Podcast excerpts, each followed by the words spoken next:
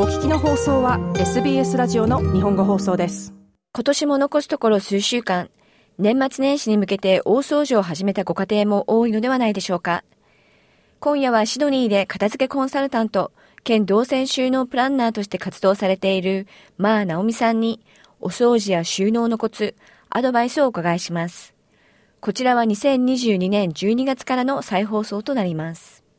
お掃除の時期になりましたが、まず効率よく進めて、はい、そして実際に終わらせるためには、一体どこからスタートして、どのようなスケジュールで進めたらいいのでしょうか？皆さんギリギリまで掃除をしようと思うんですけれども、特にまあ日本の方は、こう28日が仕事納めっていう方が多いので、まあ、それから掃除するっていう方が多いと思うんですけれども、やはりオーストラリアとか他の、まあ、西洋諸国っていうのは、もうクリスマスがこう結構メインな行事になると思いますので、オーストラリアの場合は今度夏至が来るんですけれども、まあ、北半球の方は冬至が来ますよね。それまでに掃除を終わらせた方がいいっていうふうに思っています。お客様にはそのように伝えてます。で、どこから片付けるのかっていうとですね、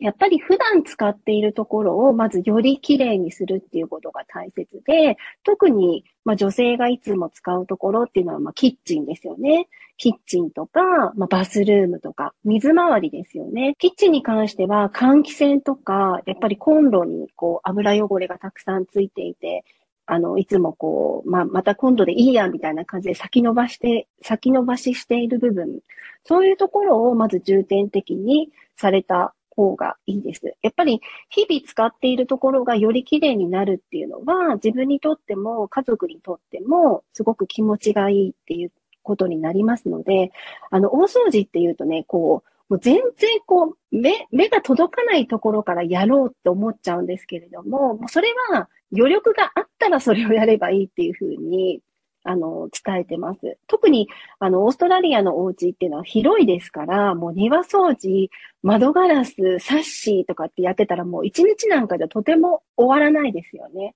だから何日かかけてやるっていうのが、まあ必要になってくると思うんですけれども、最初は一番自分たちが使うところをやるのはいいと思ってます。あとですね、クリスマスにこうたくさん食料をこう買ってくると思いますので、掃除とは別に片付けという意味で、パントリーの中の整理をするっていうことは大切ですね。あの、結構こっちのパントリー大きいし、何でも入っちゃうので、もうたくさん買ってもどんどん入れてしまうっていうお宅が多いんですね。で、もう中からいろんなものが出てきて、あの、賞味期限切れてたとか、こんなのあったみたいなのがあるので、やっぱり、あの、大きな買い物をする前に、今持っているもの、今、あの、収納の中に入っているものを一度確認することをお勧めしています。掃除をする上で何かコツっていうのはありますか？まず、上から下にこう、掃除ってしていくんですね。そうじゃないと、下から掃除して、綺麗になったところにまた上の埃とか汚れが落ちてきちゃいますよね。なんで高いところから掃除をしていくっていうのが、まず一つのポイント。あとは、あの、普段だったら汚れの軽い方から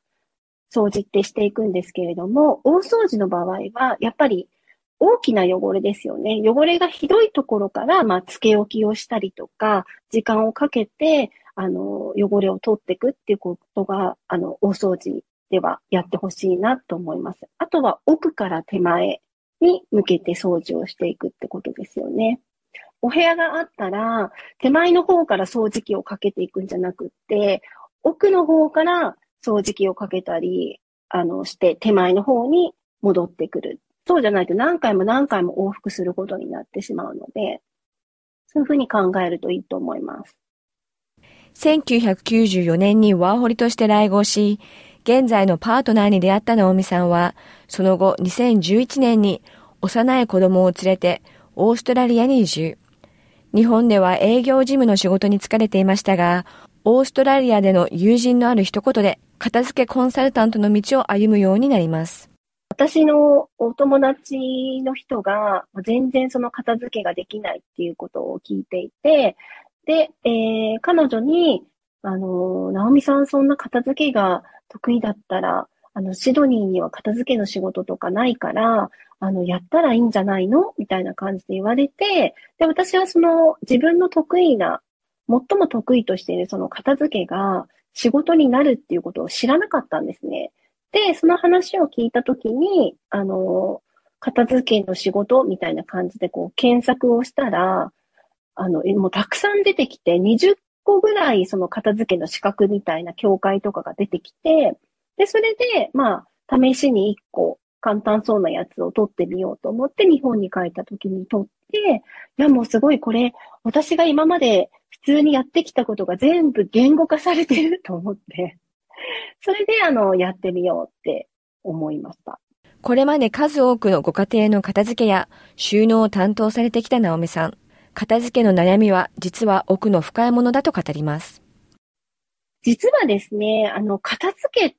を通して、あの、皆さん自分の価値観に気づいたりとか、このものが捨てれないとか手放せないっていう表面的なことの奥に、実は深い悩みがあったりとかするんですね。子供の時にこういうふうに言われてたから、あ、私は物が捨てられないんだとか、あとはこう夫婦関係もそうだし、なんか子供のこともそうだし、なんかね、そういう片付けとは、実は違う問題っていうのが出てきたりするのが非常に面白いところで、やっぱりこの片付けをする、このものを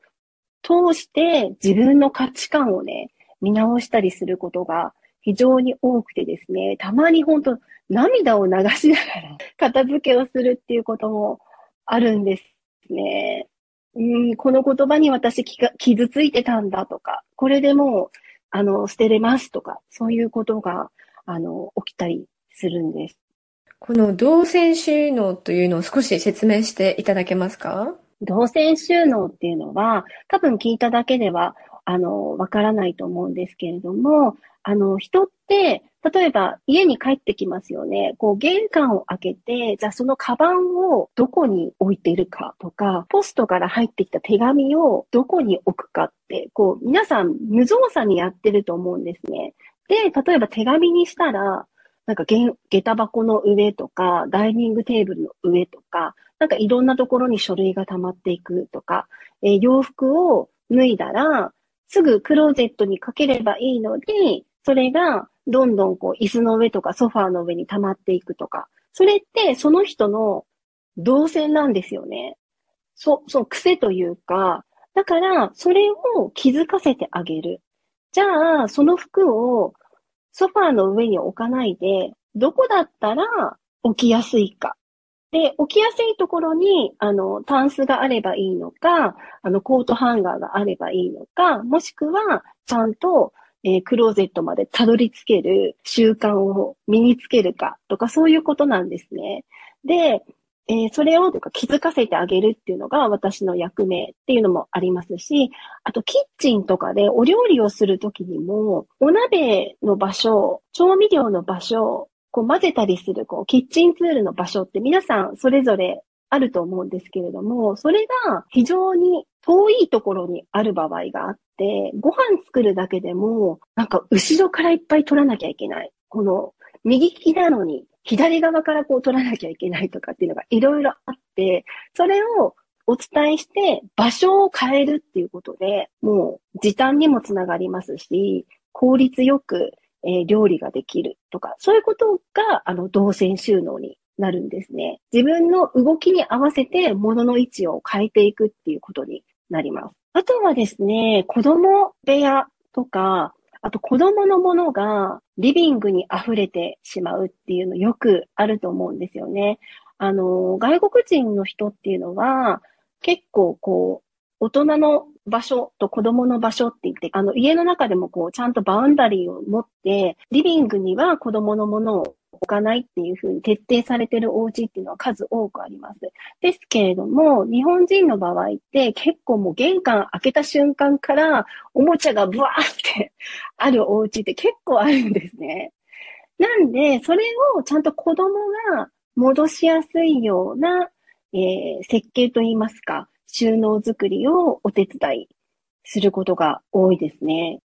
掃除だったり収納を工夫することで生活にどういった変化といいますか影響が出てくると思われますか、はい、まず家の中で行ったり来たりすることが非常に減りますね。例えば、あの、日本だとね、まあマンションのキッチンなんてあの、結構狭いから、あの、すぐ自分の周りにこう手が届くと思うんですけれども、やっぱりシドニーとか、まあ、海外のキッチンって結構広いじゃないですか。